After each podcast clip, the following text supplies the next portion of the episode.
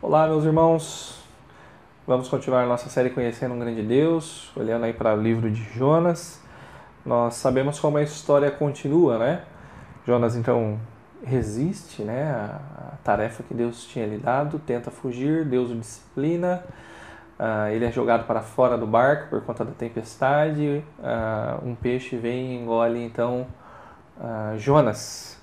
Ele passa uma breve temporada ali dentro daquele daquele peixe, né, clama ao Senhor e ele chega a uma brilhante conclusão.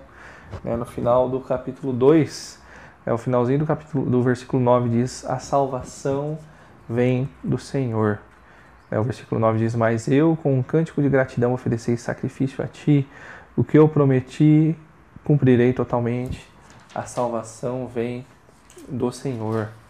Né, então, após os marinheiros ali, cheio de temor, jogam Jonas no mar, então o mar cessa. O peixe vem, toma uh, Jonas, ele é engolido, e Jonas, então, nessa breve temporada que ele passa ali dentro do peixe, ele percebe que ele nem não tem condições de fugir sozinhos, né, e que ele precisa de um salvador.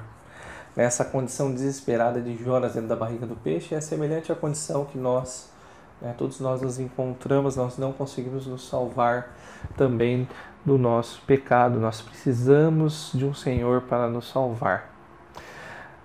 Nós vemos aqui né, um Jonas que agora ele reconhece a sua rebeldia, né, da qual ele precisava se arrepender e então confessar o Senhor. É, Jonas reconhece então a sua condição, reconhece o poder do Senhor, o exalta né? E aí de dentro da barriga, né, do ventre de um, grande animal, e aí então Deus o ouve, Deus o perdoa, Deus o atende e ele então ele é regurgitado para fora então do peixe.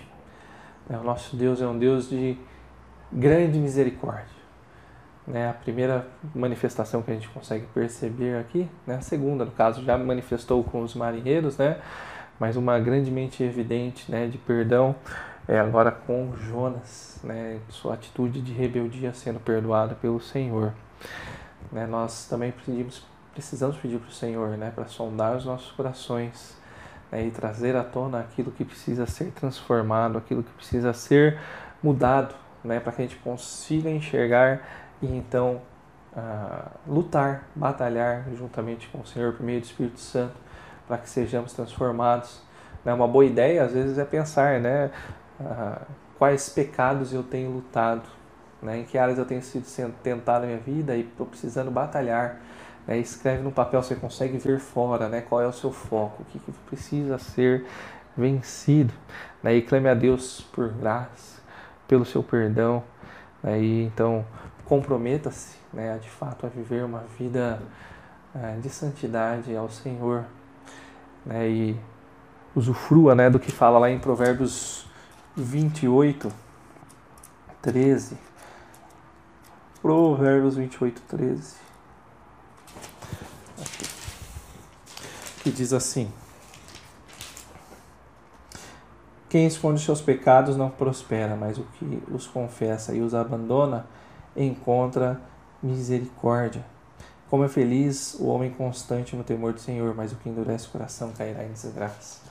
É que nós possamos viver no temor do Senhor, é, usufruir do seu perdão e viver uma vida de fato em abundância, uma vida plena, né, isso mediante uma atitude de humildade, né, de confessar os nossos pecados, nos arrependermos e nos comprometermos a viver em santidade ao Senhor.